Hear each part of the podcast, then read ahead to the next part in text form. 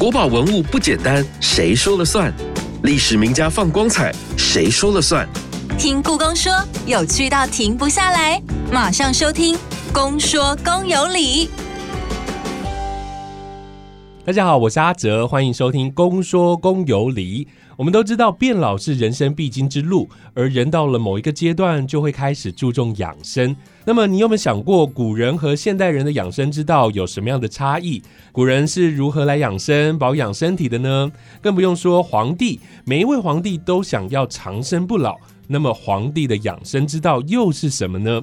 今天我们就要来了解康熙皇帝的养生保健知识，同时来探讨现代人的保健养生思维。邀请两位来宾来和我们一起聊这个主题。第一位是故宫书画文献处刘世群老师，欢迎刘老师，你好。你好，各位听众，大家好。第二位是曾经两度与故宫合作影视作品的连玉涵，玉涵你好，欢迎。Hello，大家好。现在人越来越重视养生了，身体健康这个议题一直都被不厌其烦的让大家来讨论。我想大家一定很好奇，康熙皇帝的养生之道是什么，才能为开启百年的康雍乾盛世奠定扎实的基础。首先，我就想请教世勋老师，其实每一个朝代的君主都应该蛮重视自己的身体健康和延年益寿的方法。为什么今天我们要挑选康熙皇帝来做这一次的分享呢？这一次会挑选康熙皇帝来跟大家分享的原因啊，是因为他其实呢活了六十九岁哦。那这个六十九岁，在我们现在这种医学发达的社会来看，也许不是很长，可是，在古时候活到六十九岁，他的寿命已经是非常非常的长。而且重点是，其实康熙皇帝活这么久，可是他一生中啊很少吃药。他很少吃药，却能够活到将近古稀之年哦，也就是快七十岁。那自有他的一套养生的方法，对啊，所以我们今天呢，就会来跟大家分享他的养生之道。是，那么关于康熙皇帝的样貌，还有他的精气神。在历史文献上有没有一些记载呢？有啊，很有趣的是说，在当时啊，留下关于康熙皇帝那些样貌或是精气神的记载，很多都是来自于所谓的外国人。嗯，譬如说，像当时啊，有很多这种出使到中国的外国使臣和耶稣会士，对这方面都有不少的描述。举个例子好了，像在康熙二十一年的时候，朝鲜国王他召见出使中国返国回来的使臣。然后他就询问说：“哎，那你告诉我，你去了中国，那你一定看到了康熙皇帝。康熙皇帝他到底长什么样子啊？”这个使臣就说啦：“他说啊，皇帝容貌硕大而美哦，那也就是说，说康熙皇帝哦，他长得很高大，而且很俊美。”那这是一个例子，那还有另外一个例子呢？是在康熙二十四年的时候，法国国王路易十四他派遣耶稣会士到中国去传播福音哦。那其中有一位名叫白敬的耶稣会士，他在呈递给路易十四的报告指出来说：“他说啊，康熙皇帝呢雄壮威武。”而且身材很匀称，是，而且比普通人高，五官很端正，而且他的两眼比一般人要更有神，而且说他的鼻子圆圆的，哦，这个圆头鼻在我们现在的面相来讲，就是很有福气，对，很很有福气。然后说他的鼻子除了圆头之外，还略带一点钩状哦。然后说康熙皇帝的脸上啊，虽然有留下天花的痕迹，可是呢，并不影响他英俊的外表。这个呢是关于康熙皇帝外貌的描述。那其实除此之外，这个白敬啊，他也针对康熙皇帝的才能有做回复哦。他说，康熙皇帝很明智，然后记忆力非常好，而且呢，他有坚强的意志。而且惊人的是，这么忙碌的康熙皇帝，他对于各种科学的知识却很好学，而且对艺术也很醉心。是。那我们从白敬关于康熙皇帝。的描述，我们简直可以发现，这个康熙皇帝啊，他不仅外貌出众，而且他几乎还是个全方位的天才，是太厉害了。刚刚你说到的是康熙二十一年，也就是他那时候还不到三十岁，是的。后来的描述是康熙二十四年。所以也才三十出头而已。对，哇，那时候就是全能皇帝这样。是，我知道他除了全能之外哦，他对于医疗的知识也是非常的熟悉的，所以呢，他除了保养自己的身体之外，也会关心文武大臣的身体健康，是不是？对，没有错。因为很特别的是说，在清宫里面有所谓的太医院跟御药房，就是守护整个北京城人们的健康。但是康熙皇帝他本人也跳出来做健康的守卫者哦。像我举两个例子，像第一个例子是在康熙四十四年的时候呢，有一个江宁巡抚，他上奏给皇帝的时候，他提到呢，他自己罹患气脱，就是这样的病症。好，什么是气脱？气脱它是一种正气虚弱、元气衰疲的一种症状哦。气虚，对，就类似那样的。那如果症状很严重的人呢，他可能会出现突然流很多的汗哦，然后精神很萎靡，然后脸色很苍。白脉很细微这样的现象，康熙皇帝听闻之后呢，他就特别提醒江宁巡抚说：“他说啊，这个年老之人呐，饮食起居要特别的小心。”可是很有趣的地方是，这个康熙皇帝他不只熟悉中医的知识，其实他对西方的药物知识也有一定程度的了解。嗯，呃，那譬如说，根据清宫档案的记载啊，在康熙五十一年的时候，有一个。都统就是一种满洲的一个官名。这个都统索奈呢，他一直拉肚子，然后拉到就是太医院都没办法去医治他。康熙皇帝知道这个事情之后呢，他就建议索奈去服用一种由耶稣会士传入宫廷的西洋的药物，叫做德利亚嘎。德利亚卡，它拉丁文的名字叫特利亚卡，它其实是自古以来从古希腊罗马就是一个解毒剂，那后来就演变成一种万灵丹。这个药物呢，它在清宫里面主要就是治疗这种与脾胃相关的一种腹部的疾病。嗯，好，那当都统索奈呢，他服用德利亚卡这个药物之后啊，他的病况就出现好转。然后大家就很高兴，然后就去跟康熙皇帝讲。可是这时候康熙皇帝却很冷静的提醒大家，德利亚嘎呢，它的属性偏热。所以适量的用就好，不要吃太多。那从这样的案例，其实我们可以看出来，这个康熙皇帝很了解德利亚嘎这样的西药，然后也很关心大臣的身体状况，甚至主动替大臣来开药方。那这样太医院要干什么呢？呃，这就是一个很有趣的问题，因为根据我自己的研究啊，太医尤其在康熙朝的时候，当他们对大臣的病症束手无策的时候，他们就会上奏给康熙皇帝。然后这时候，康熙皇帝就会建议太医们要开什么什么药，然后给这个大臣来服用。哦，所以我们在宫廷剧里面看到嫔妃如果假怀孕的身子啊，这个康熙就会发现的，这样有这个可能，因为康熙皇帝本身就是知识算是蛮渊博的。康熙皇帝这么厉害，因为他其实日理万机，然后要管天下事，然后还要照顾自己的身体。同时还能够照顾文武大臣的身体，真的蛮厉害的。那现代人也一样啊，非常的忙碌，然后也要懂养生才可以哦。我想请教一下于涵了，你自己也是身兼数职，又是演员，又是作家，然后还要经营 podcast，很厉害耶。你平常都是怎么样保养身体的？大家就算不是身兼多职，我觉得在日常中每一个人其实也是一定是工作啊、家里的事情啊，或是每天琐碎的事情很多。对，对我来说，我觉得食补是一个方法。嗯哼，有时候你真的觉得你自己可能真的好累好累，然后忙到忘记吃东西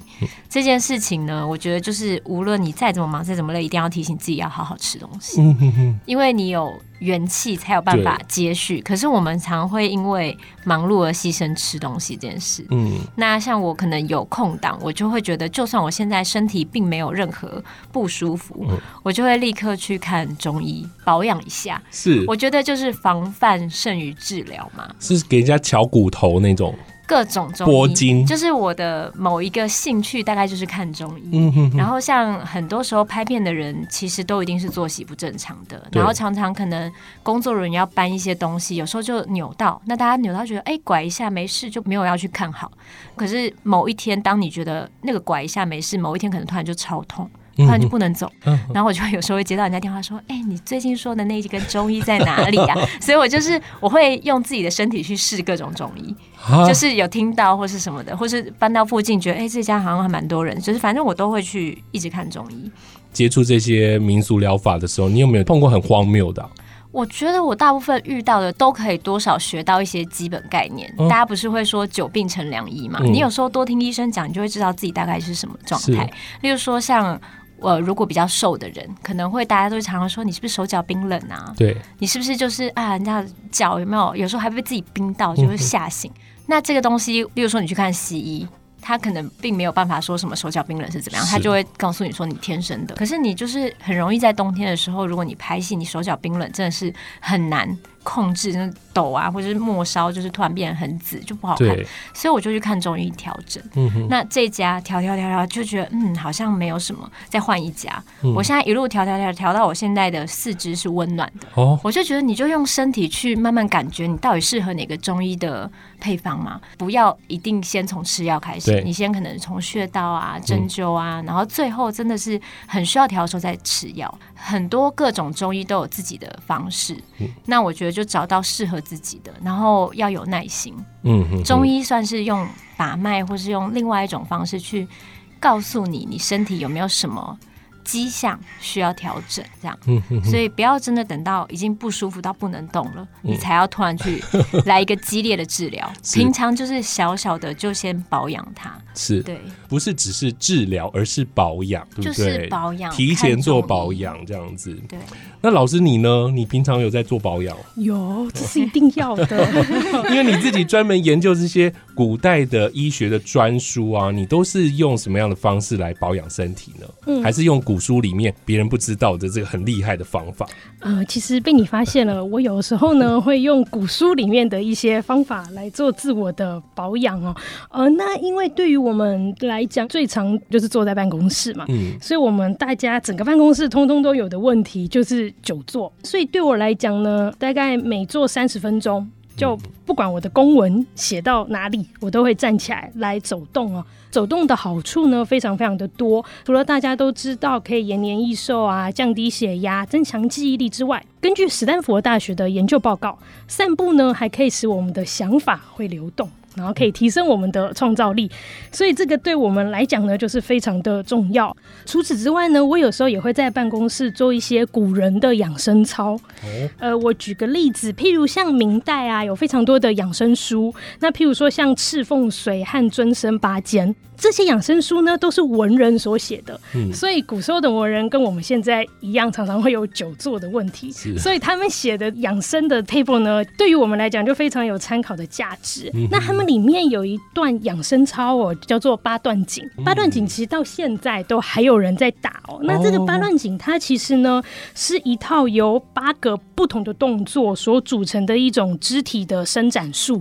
嗯，其中呢有几组动作，其实在办公室都。可以做，譬如说明天鼓跟扣齿。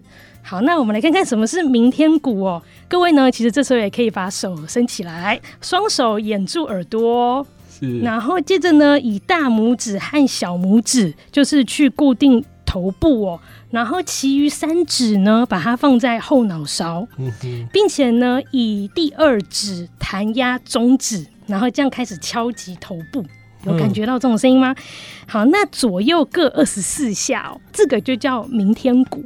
明天鼓可以改善耳鸣的状况，然后也可以帮助我们醒脑，这对我们在写文章的时候非常重要。是，那这是明天鼓的部分，还有一个很简单的养生操，叫做叩齿，就是上下牙齿交相击，这样敲敲敲敲敲敲敲，大家可以做做看哦。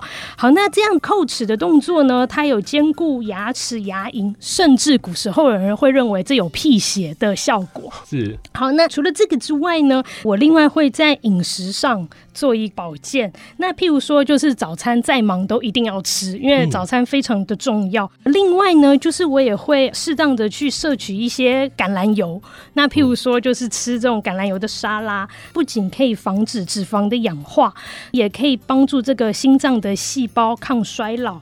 那不过要注意的是，当我们以橄榄油炒意大利面的时候，要注意这个料理的过程中千万不能有白烟。要不然会使得油变质，反而对身体会有害。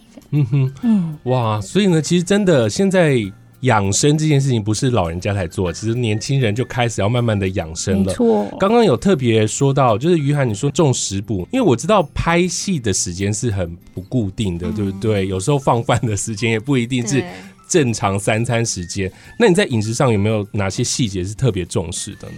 可能我爸也是属于注重养生型的人，所以例如说，我们每一次吃饭，就是即使去到餐厅或是在家里，我妈煮很多。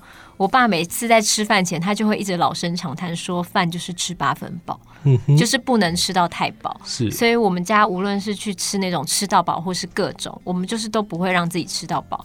那如果你不小心一个不小心，就是真的太好吃，吃到有点过量，肚子开始有一点沉，绝对不要继续坐着，就去散步。那因为就是我们住在山上嘛，是，所以我爸是吃饱饭，他就会起身下去楼下散步，这种就吃完就是都不要坐着，让自己你知道就是消化不良。再来就是我觉得除了要提醒自己，无论任何事情都不要。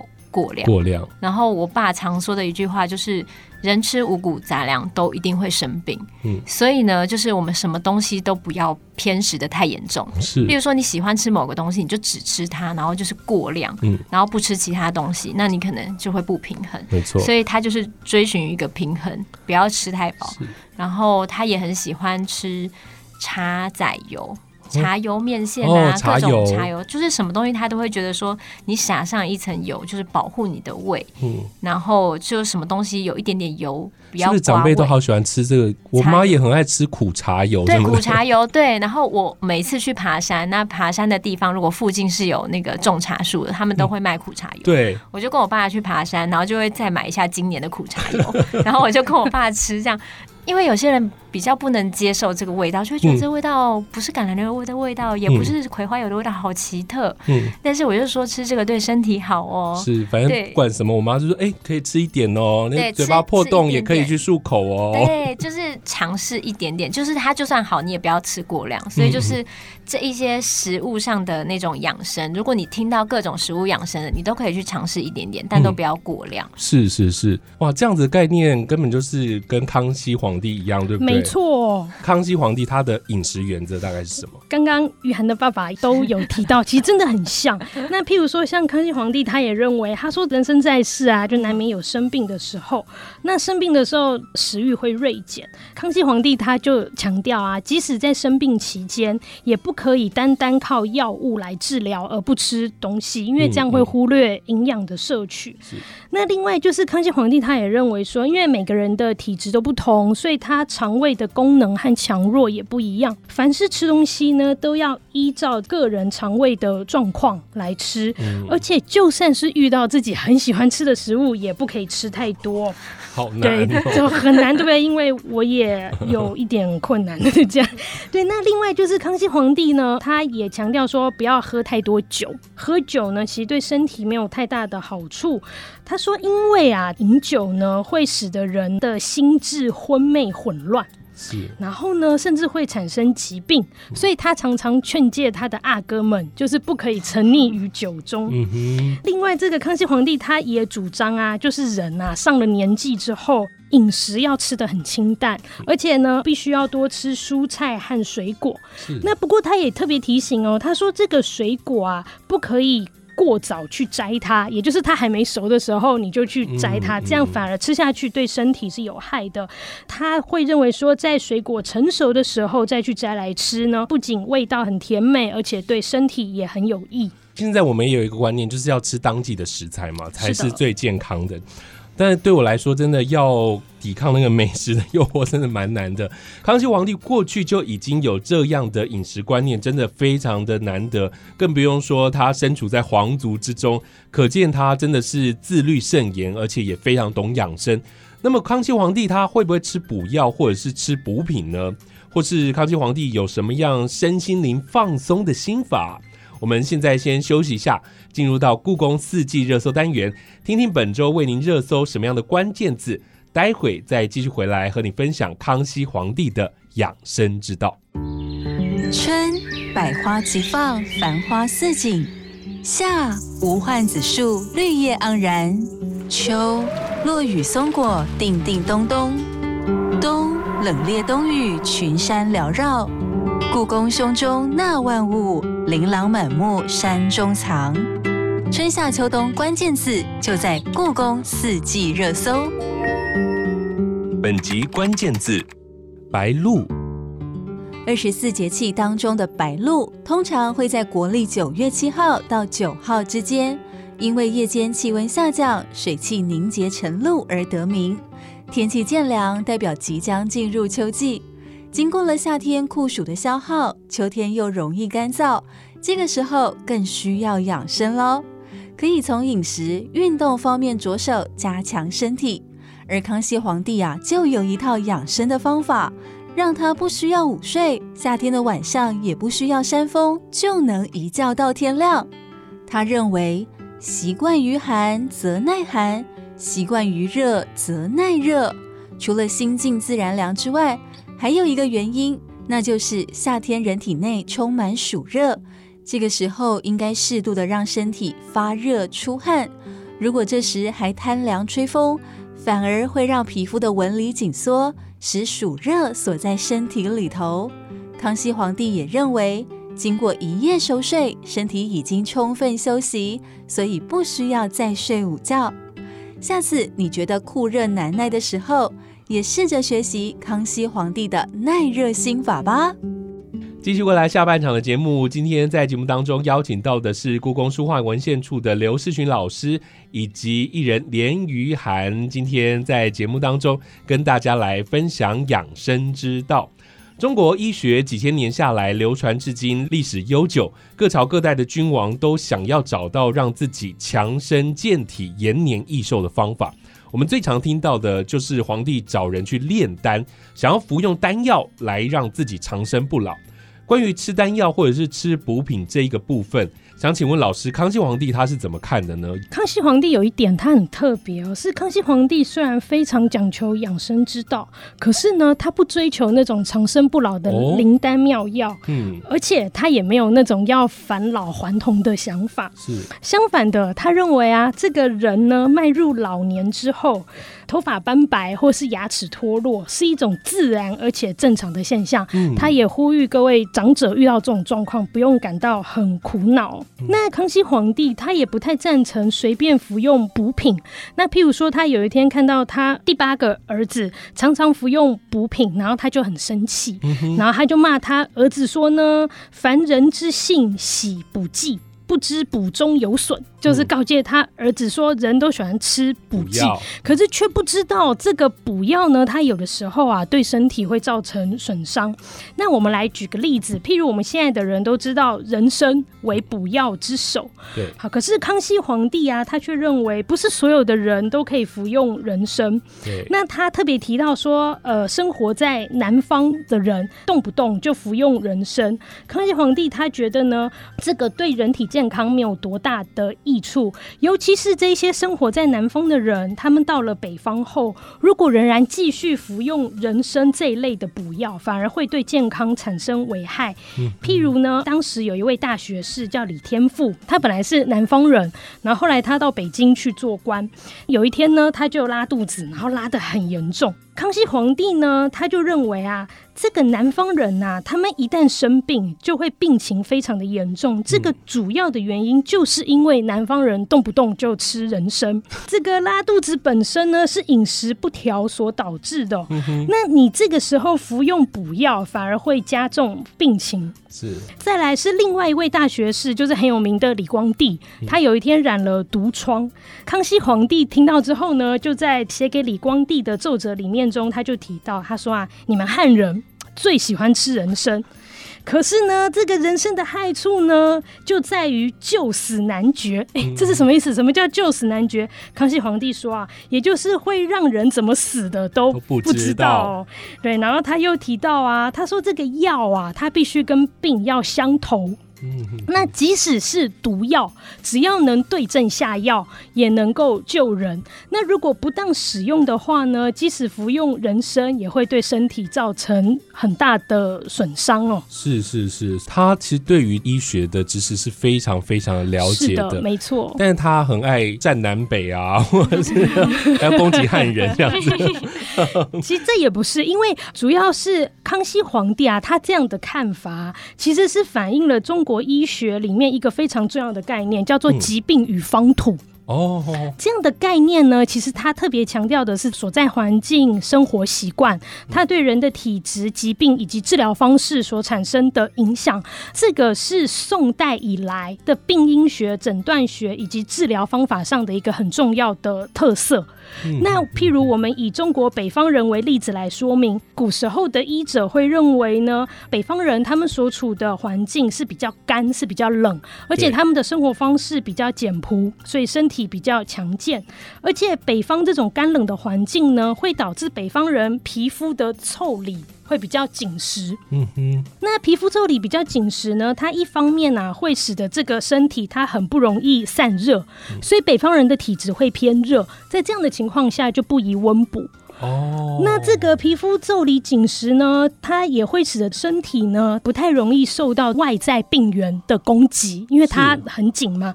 但是如果北方人生病，大部分是因为风寒这一类的外在因素，它突破了身体的防御机制所导致。这时候治疗的方式就要以那种比较强效的药物来进行治疗，把这些病源呢逐出于身体之外。是，所以康熙皇帝虽然说他对中医跟西医都很了解，但是其实刚刚很多的理论都还是偏中医，对不对？对，他是属于北方的人，北方是那边比较冷嘛？那他泡不泡温泉？哎，他会泡温泉，这个是一个很有趣的问题哦。呃，就是像我们现代人啊，呃，像我啦，我有时候就是工作很累，筋骨酸痛，那我假日就会去泡温泉哦。是，那其实这泡温泉并不是我们现代人才在泡哦，其实康熙皇帝那个时候他就有在泡。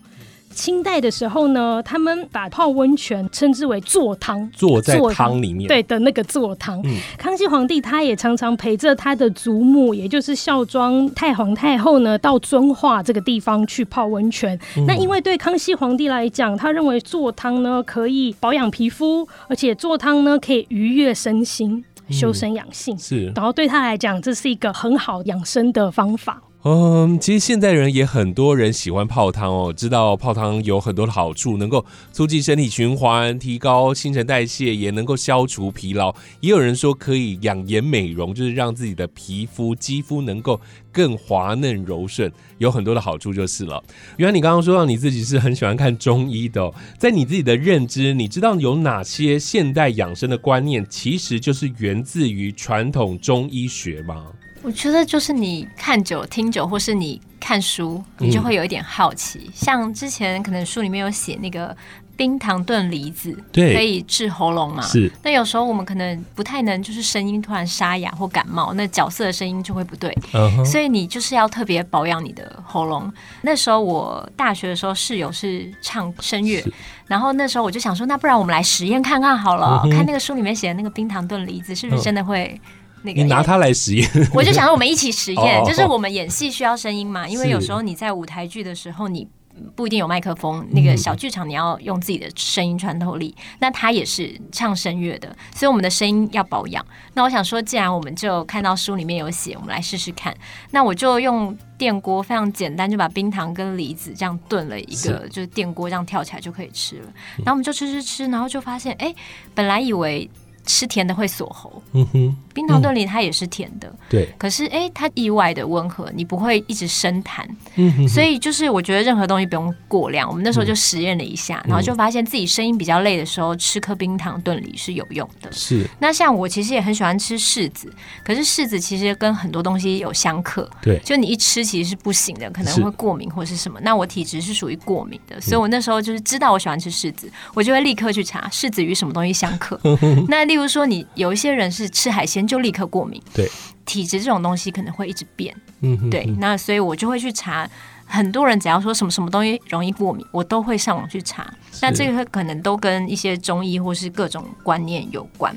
嗯，刚刚康熙皇帝就说不要吃补品，其实是因为看中医的时候，我们就会知道，大家有有时候就是，例如说你太忙太累，然后医生就说你的气怎么比较虚，嗯，那有时候他就会说一句虚不受，所以你不要很虚的时候硬是去 Seven 就是买了一个什么人参这样子给他喝下去，那其实也没有用，对。你反而会反效果，你反而会硬盯，就是那个短暂的能量起来，可是你之后会更累，嗯，所以我觉得就是很多事情治标是。一下下的，你要治本，那治本是很需要花时间的。是，所以我就是还是会回头，就是去找一下中医，说我最近有什么地方需要调整，生活上有什么东西要调整，什么东西是不是我不太适合吃，或是什么？我觉得就是当一个。身体的咨询，然后提前的身体预防一些状态。是我听雨涵这样讲啊，其实你会收集资料，然后你还。然后你还有那个实验的精神，对，我想说书里面有写，那我试试看啊，反正我都不多吃嘛。那你看那个农民历后面什么相克的那些食物，要记起来，要记起来，就是不是因为我觉得，虽然大家会觉得说，哎，有时候资讯不是对的，可是有些东西它的确配在一起也不一定好吃。可我每次看到那后面写什么鸟屎白，我想说我怎么平常会吃到鸟屎？可能以前人以前人的食物如果放在外面，可能就很容易经过。大家万物相处的比较近，原来这么说好像真的有道理哦。古代人还是有他的一套理论的啦。刚刚听了两位分享了自己的养生的方法，那刘老师也分享了许多康熙皇帝的养生理论。是不是康熙皇帝他除了在生活的行为上很检点、很节制之外，他也很重视心理的层面，就是他非常重视内在的涵养。他认为清心寡欲是养生的基本涵养。因此，他就衍生了一套读书养生的心得。康熙皇帝为什么有这样的体悟呢？老师跟我们分享一下。呃，对康熙皇帝来讲，就是他认为，呃，读书和养生其实两个是相辅相成的。他就引孟子里面的记载，并且进一步延伸指出说呢，读书啊，它可以使人心无杂念，而且会使人的气血平和。哦，就是你读书就会很静。就心平气和，那心平气和的话呢，就能够使人持其志。如此一来呢，这个心智啊就不会随着外物或是外在环境而有所动摇，自然能够安定。他认为这就是一种长寿之道。不过很有趣的是说，呃，在康熙皇帝的眼中啊，并不是所有的书籍都有益于身心的健康。他特别指的是这种古圣先贤所留下来的经书。对，而且啊，他还强调，在读书的时候呢，不要看到书上写什么就相信哦。那譬如说，他在他的这个庭训格言里面，他就指出说啊，这个凡看书而不为书本身所迷惑，才称得上是明智。嗯，呃，那他举这个汉代大儒董仲舒的一个说法为例子。董仲舒啊，就是汉代很有名的学者嘛。那这个董仲舒他曾经说啊，风吹不会使树枝发出声响，雨水不会冲毁土壤。这样的世道呢，才称之为太平之世。这是董仲舒的看法。是好，那对于董仲舒的这种说法呢，康熙皇帝提出了反驳。他说啊，如果风吹不会使树枝发出声响，那么天地万物靠什么来产生和运作呢？如果雨水不会打碎土块的话，田地怎么耕作和播种呢？所以康熙皇帝认为董仲舒所说的呢，都是一些貌似好听，而且经不起推敲的空话。哇！康熙皇帝说董仲舒说的是空话哦，那他也借此机会强调，像这样的话语或论述都不要信以为真。听起来好像他就说人是需要有思辨的能力，对不对？就是你不能只看死书。是，原来你对于康熙皇帝有这样的论点，你自己觉得有什么样的想法？不知道大家的阅读习惯怎么样？可是就是尽信书不如无书。对。可是读书的确是可以帮助你思考的一件事情。嗯就是你在阅读的时候，其实很容易跟书中的他可能提到的事情产生关联的话，你会。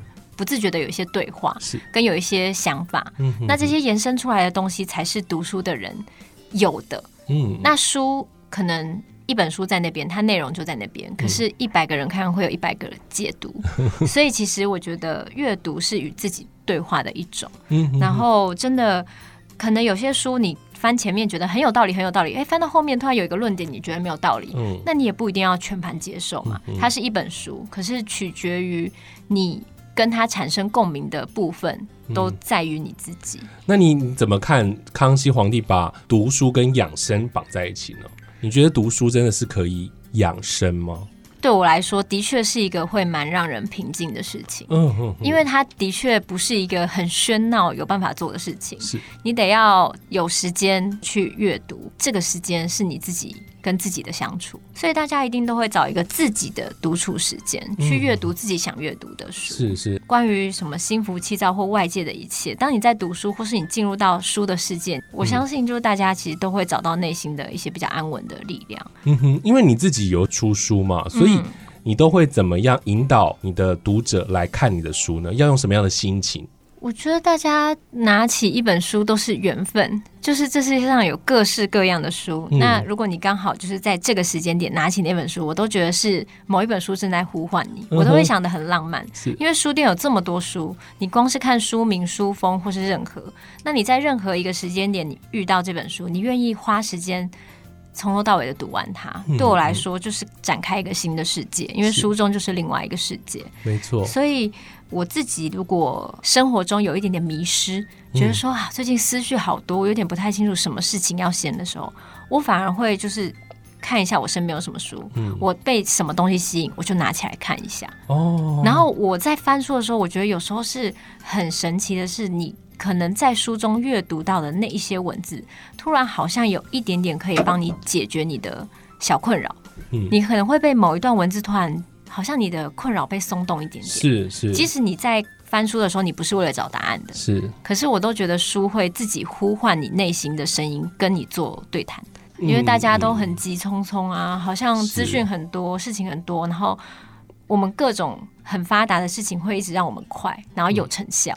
是，可是其实静下来，慢慢来，其实是最快的。静下来是很快解决事情的，但静下来这件事情，并不是每个人都能够轻松的做到的。所以，像刚刚康熙皇帝日理万机，然后要做那么多的事情，然后执政了那么多年，他还可以有这样子的心情去做这样的事情，真的是蛮厉害的。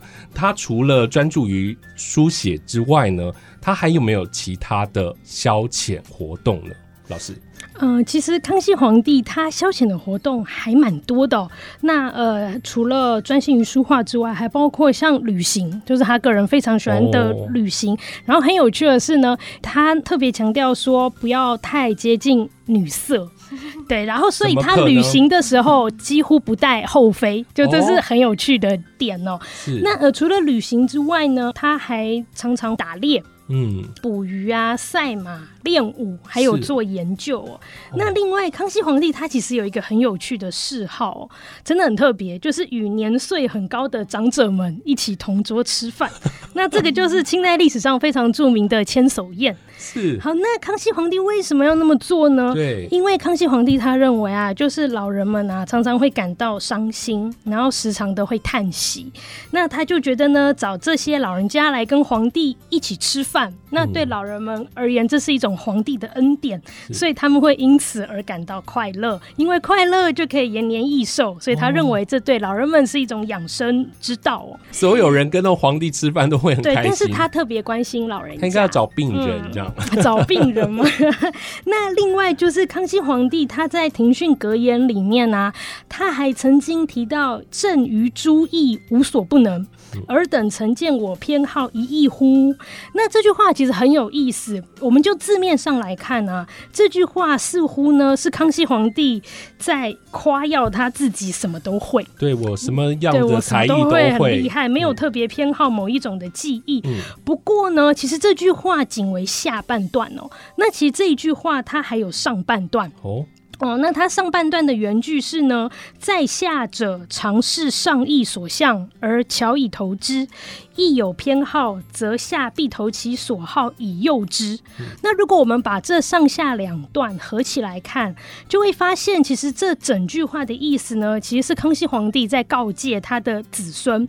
他说啊，这个皇帝的下属啊，时常会观察这个皇帝的喜好哦，然后设法投其所好，这样一来呢，就可以讨皇帝的欢心。皇帝也是人呐，当然不可能没有喜好。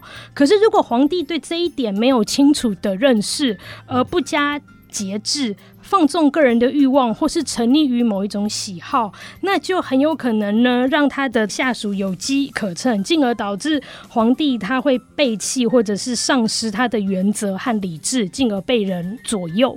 哇塞，要成为中国历史上在位时间最长的皇帝，真的不是盖的。